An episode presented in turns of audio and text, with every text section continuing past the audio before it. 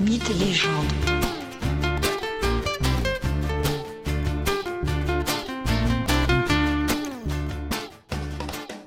Bonjour à tous et bienvenue dans ce nouvel épisode de Mythes et légendes.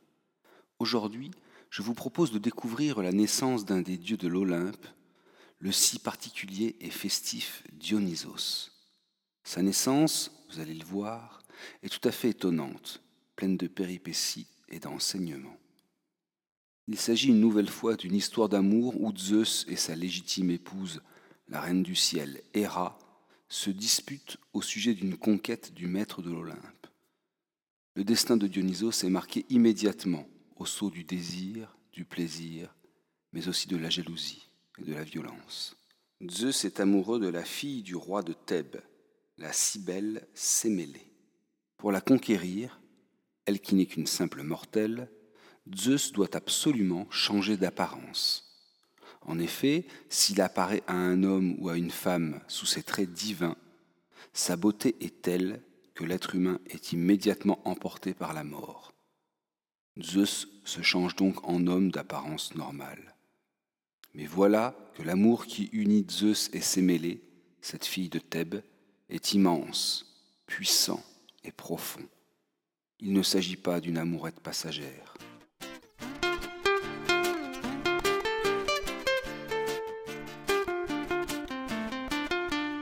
Zeus quitte souvent Héra pour aller retrouver Sémélé. Souvent, bien trop souvent. De tempérament jaloux et brutal, Héra ne supporte pas que son époux le trompe de la sorte. Et plus encore, lorsque cette relation s'installe dans le temps, alors que elle-même, Héra, est la déesse protectrice du mariage. Aussi, elle décide d'intervenir pour interrompre cet amour. La nourrice de Sémélé est une vieille femme qui a toute la confiance de la fille du roi de Thèbes.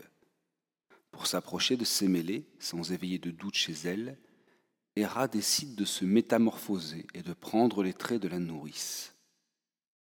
Sémélé est alors enceinte de six mois. Et voilà que Héra, sous l'apparence de la fidèle nourrice, lui dit Crois-tu vraiment que ton amant est Zeus? Rien n'est moins sûr. Il se vante de cela, mais tu n'en as aucune preuve. Demande-lui de te montrer sa véritable apparence, et tu en auras le cœur net. Sémélé hésite, mais Héra a semé le doute dans son cœur. Aussi, le soir venu, Sémélé demande à Zeus de se présenter à elle sous ses traits divins. Zeus refuse fermement. Il sait que s'il le fait, Sémélé va mourir immédiatement, incapable de résister à cette vision. Mais Sémélé insiste. Zeus s'entête à refuser. Mais voilà que Sémélé avance un argument fort. Tu m'as promis, alors que tu venais de me rencontrer, de faire tout ce que je te demanderai. Et tu m'as fait cette promesse sur le Styx, le fleuve des enfers. Promettre sur le Styx impose à celui qui a fait la promesse de la tenir sous peine d'être déchu. Zeus n'a donc pas le choix. Après avoir demandé une dernière fois à Sémélé de retirer sa demande, d'y renoncer, Zeus s'exécute et apparaît en majesté divine, éblouissant comme la foudre à sa bien-aimée.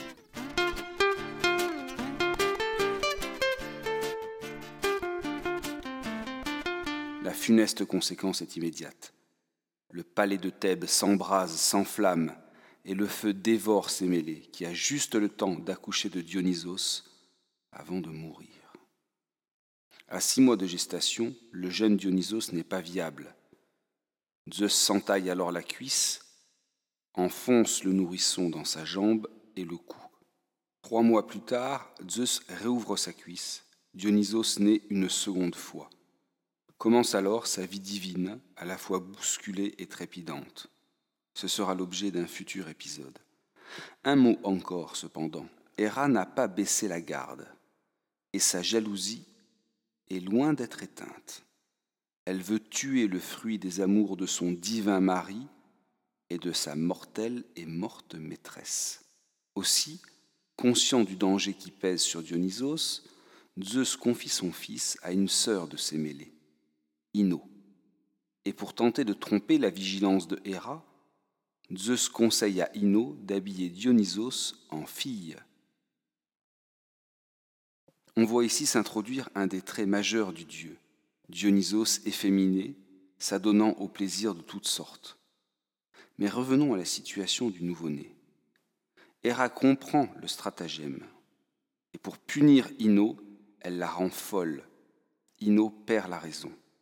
Zeus récupère alors son fils et le confie cette fois aux nymphes et aux satyres Silène. Étrange créature que ce Silène, souvent dévoré par l'ivresse, l'alcool, mais aussi doté d'un immense savoir. C'est lui, Silène, qui éduque Dionysos. Dionysos, qui sera entre autres Dieu du vin.